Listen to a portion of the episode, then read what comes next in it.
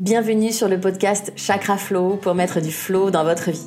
Nous sommes tous en quête d'une vie sereine, mais nous nous perdons parfois dans des concepts flous et avons du mal à lâcher prise. Je m'appelle Anne-Julie, je suis professeure de yoga, auteure du livre Chakra Flow, mais aussi formatrice où j'accompagne élèves et professeurs de yoga depuis plusieurs années à plein temps sur Paris. Et dans ce podcast, je vous propose des outils et des techniques concrètes inspirées de la philosophie du yoga et notamment des sept chakras, comme un guide d'exploration personnelle pour mettre du flow dans votre vie.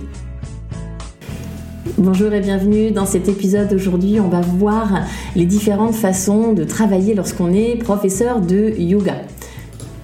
Alors la première, euh, la première chose qui nous vient à l'esprit en général lorsqu'on est professeur de yoga, en tout cas dans des grandes villes comme à Paris aujourd'hui, euh, on est souvent en prestataire en fait dans des salles, des studios de yoga, des entreprises, des salles de sport pourquoi pas.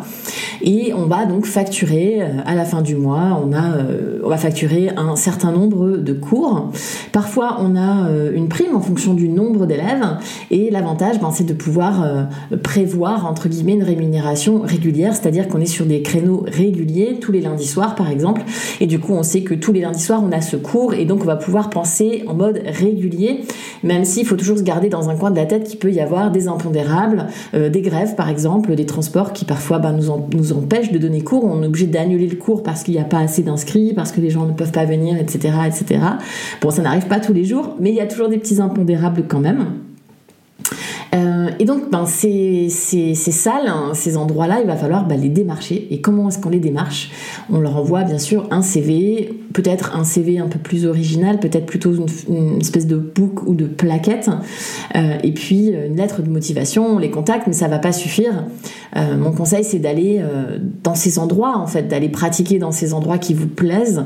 Et c'est peut-être pas la peine de démarcher 300 studios de yoga, mais peut-être qu'on peut en démarcher 2, 3, et passer du temps en fait dans ces studios yoga, de voir si l'ambiance nous convient, si ça nous correspond, si la clientèle nous correspond aussi, parce que on peut adorer une salle de yoga et euh, se rendre compte au bout d'un certain temps que nous ne sommes pas euh, au bon endroit au bon moment. Je ne sais pas comment je peux dire ça, mais euh, on peut par exemple être un très bon professeur, donner un cours dans un très bel endroit, à un horaire sur le papier qui est parfait, et en fait, au bout d'un certain temps, ce créneau ne fonctionne pas, ce créneau ne fonctionne pas, ce créneau ne fonctionne pas. Alors, il se peut que, euh, il se peut qu'en fait, nous ne soyons pas euh, dans l'énergie, si je puis dire, en tout cas, qu'il y a quelque chose, un feeling qui ne se crée pas, euh, ou qui est une image. En tout cas, il y a quelque chose qui fait que ça ne fonctionne pas. Et parfois, il suffit,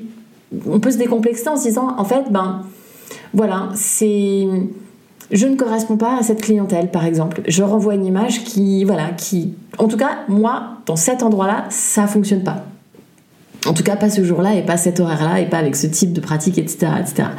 Parce que bien sûr, il y a les horaires qui jouent, mais c'est aussi le type de yoga que l'on enseigne. Si on, il y a des studios ben, que je connais très bien et ils ont fini par euh, laisser tomber tout ce qui était cours de yin yoga, tout ce qui était cours de pilates. Ils se sont rendus compte que leur clientèle, c'était une clientèle vraiment yoga.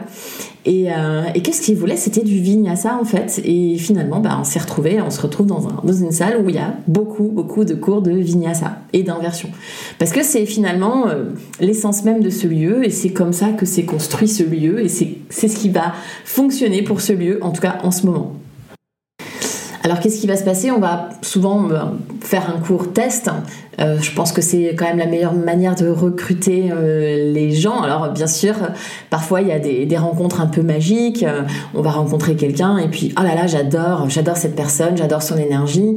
Mais c'est vrai que personnellement, je préfère les, recrutements plus classiques avec voilà, un entretien, ça peut être un, entretien téléphonique, ça peut être euh, un rendez-vous sur Zoom, un rendez-vous pour boire un café, ensuite un test, ok, on aimerait bien euh, que tu nous envoies par exemple une vidéo de tes cours, ok, ça marche bien, maintenant on aimerait bien que tu viennes donner un cours test, que tu viennes donner un cours à la responsable du studio, un cours de 30, 45 minutes, 10 minutes, il y a parfois des endroits où ils proposent des espèces d'audition ou de détection, on appelle ça comme ça aussi. On va venir donner un cours de 15 minutes pour euh, tester. Et je trouve que c'est plutôt faire comme façon de faire. Et j'apprécie beaucoup cette méthode de recrutement personnellement. Alors il y a d'autres façons de travailler, bien sûr. On peut louer une salle, et ça je vous conseille de le faire parce que si vous avez un groupe d'amis, et surtout si vous avez commencé à faire ça pendant votre formation, que vous avez commencé à donner des cours euh, gratuits au début euh, parce que vous n'êtes pas encore diplômé, donc que vous avez donné quelques cours gratuits à vos copines dans le cadre euh, voilà de, votre formation pour pratiquer, pour vous entraîner, pour préparer votre examen. Si vous avez voilà un endroit, soit que vous louez ou peut-être si vous avez la chance d'avoir un grand salon, une terrasse, quelque chose chez vous qui le permet, euh, je vous conseille de continuer à garder ça. Donc vous pouvez vraiment être très indépendant, vous louez votre salle et vous faites ce que vous voulez. Le seul problème, c'est que ça euh, implique forcément un gros travail de communication et puis euh, on prend le risque parfois ben, qu'il y ait moins d'élèves, donc de moins gagner d'argent. Parfois, ça peut être aussi, on peut gagner beaucoup d'argent. Euh, donc, euh, c'est toujours un équilibre à trouver. Et plus on va être régulier, et eh ben, plus ça va marcher, puisque finalement, le nerf de la guerre, c'est la constance et la régularité. Donc, peut-être qu'on a un petit peu plus de travail, mais on a vraiment une indépendance. Euh, les salles peuvent vous demander un engagement minimum. Par exemple, on, part sur trois mois de location. Ben, c'est normal c'est compliqué pour eux, bien sûr, ils vont pas s'y retrouver si euh, un coup on loue, un coup on loue pas, forcément. Donc la constance, c'est vraiment, c'est vraiment la clé.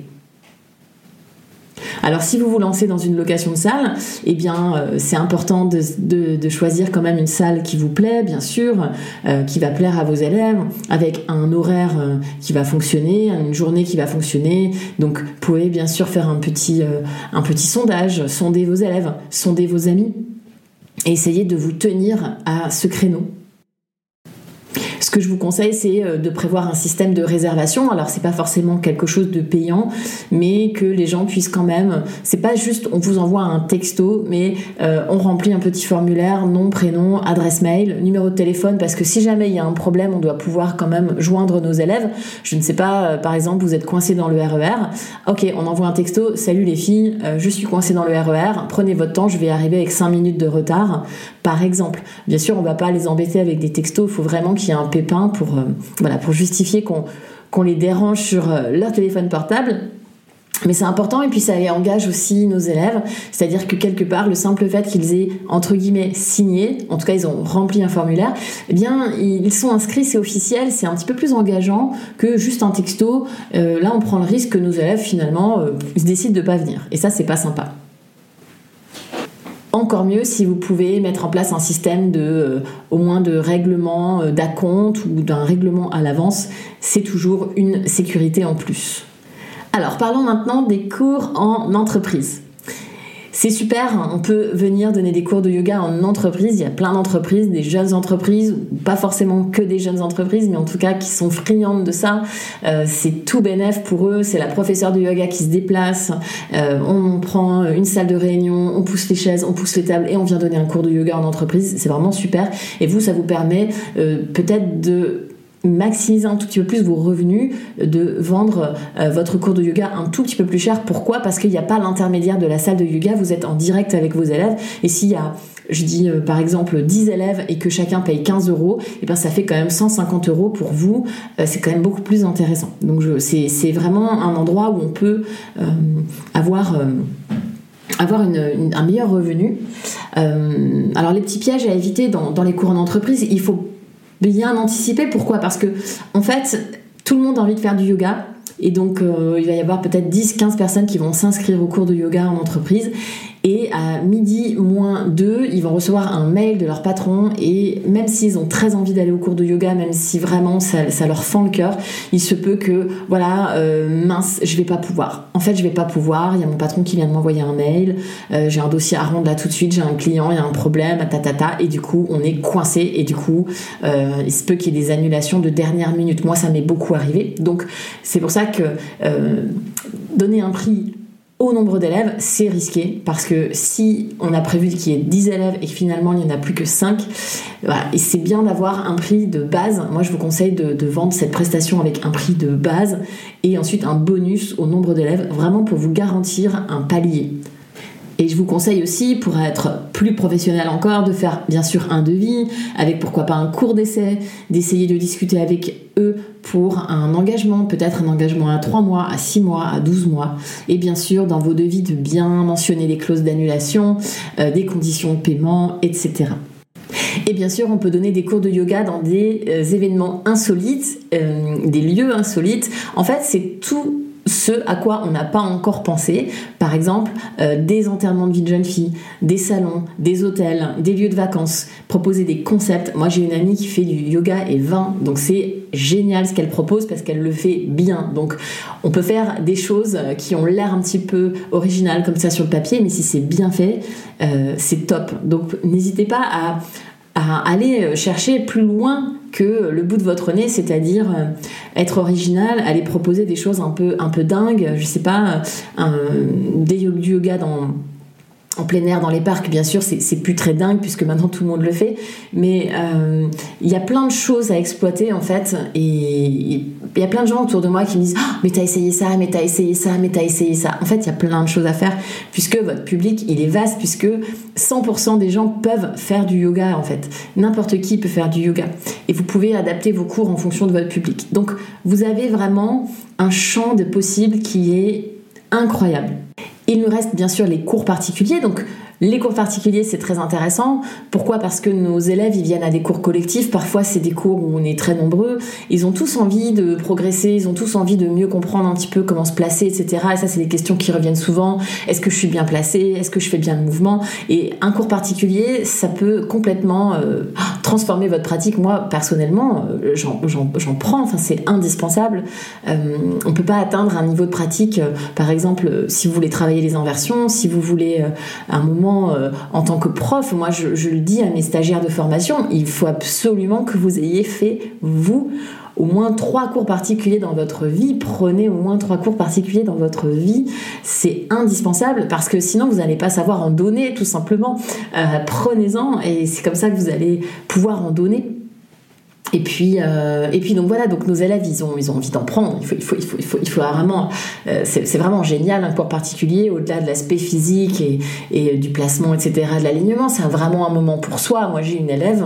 Au début, elle venait toujours avec une copine, donc elle venait à deux ou à trois à la maison. Et ben, et un jour, les, les copines l'ont plantée en fait. Donc elle s'est retrouvée toute seule. Et euh, bon, ça l'embêtait un peu parce que du coup, c'était à elle de payer le cours toute seule. Et à la fin du cours, elle m'a dit. Oh, mais c'est génial. Mais en fait, c'est ça qu'il me faut. En fait, c'est pas du tout un cours avec les copines. En fait, c'est un cours particulier que je prends pour moi, quoi. Moi, toute seule avec toi. Et euh, voilà. Et ça, ça, ça vraiment, euh, ça lui a fait un bien incroyable. Donc, moi, je vous conseille de, d'en donner parce que c'est une relation incroyable que vous allez euh, créer avec votre élève. Là, bien sûr, ça peut être un peu plus de, un peu plus de conversation au début, à la fin du cours. On commence vraiment à, à connaître en fait nos élèves.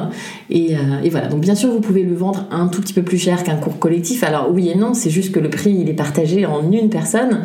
Euh, moi je vous déconseille de descendre en dessous de 50 euros de l'heure. En tout cas à Paris euh, c'est vraiment le prix de base. C'est vraiment le plus petit plus petit plus petit prix. On peut pas faire en dessous. Il y a des gens qui facturent jusqu'à 120 euros de l'heure en cours particulier. Après n'hésitez pas à faire un tarif dégressif de faire un tarif de groupe.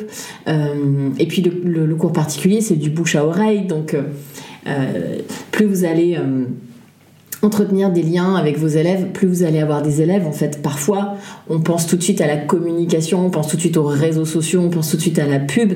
Mais votre meilleur outil de communication, c'est vous-même. Plus vous allez donner un cours bon et bien et vous êtes bien avec votre élève et vous créez un lien avec votre élève, plus vous allez avoir des élèves, en fait, donner un cours comme si c'était euh, le dernier de votre vie à chaque fois, donner le meilleur de vous-même et c'est ça qui va fonctionner. N'hésitez pas à prendre rendez-vous directement pour la semaine suivante. Personnellement, je suis pas fan d'envoyer des textos euh, à mes élèves qui sont venus me voir pour un cours particulier. Donc, euh, je ne vais pas les relancer. J'aime pas trop ça. Je veux pas être intrusive. Peut-être que j'ai tort, mais euh, je préfère terminer le cours en disant OK, est-ce que tu veux qu'on se revoie la semaine prochaine ou dans deux semaines ou ça peut être un rendez-vous mensuel. Un cours particulier, c'est pas forcément toutes les semaines. Euh, parfois, il y a des, élèves qui me disent ouais, Je voudrais en faire trois cours particuliers par semaine. Et je leur dis Ok, faisons déjà un et voyons si on arrive à, tenir le rythme en fait. Ok? Soyons réalistes et réalisables dans, dans ce qu'on propose. Ce que vous pouvez faire, bien sûr, c'est prendre des nouvelles, c'est-à-dire, ok, on s'est vu il y a deux jours, euh, est-ce que ça va? Si jamais il y avait une douleur, euh, un torticolis par exemple, n'importe quoi, vous pouvez envoyer un petit texto, ok, créer du lien en fait aussi à la fin, enfin il y, a le, avant, il y a le pendant, mais il y a le après le cours de yoga aussi, voilà, est-ce que, est-ce que le cours t'a fait du bien, est-ce que t'as plus mal au dos, etc. C'est vraiment sympa de venir juste prendre des nouvelles. Voilà, c'est tout pour les façons de travailler. Comme je vous le dis, il y en a plein. Je vais juste parler des principales, mais n'hésitez pas à, être créatif, créative et euh, à aller vraiment euh, trouver des opportunités n'importe où, où que vous soyez, avec qui que vous soyez. Vous êtes en vacances, euh, vous allez trouver des opportunités pour donner des cours de yoga, c'est sûr et certain. Merci beaucoup pour votre écoute et à très bientôt.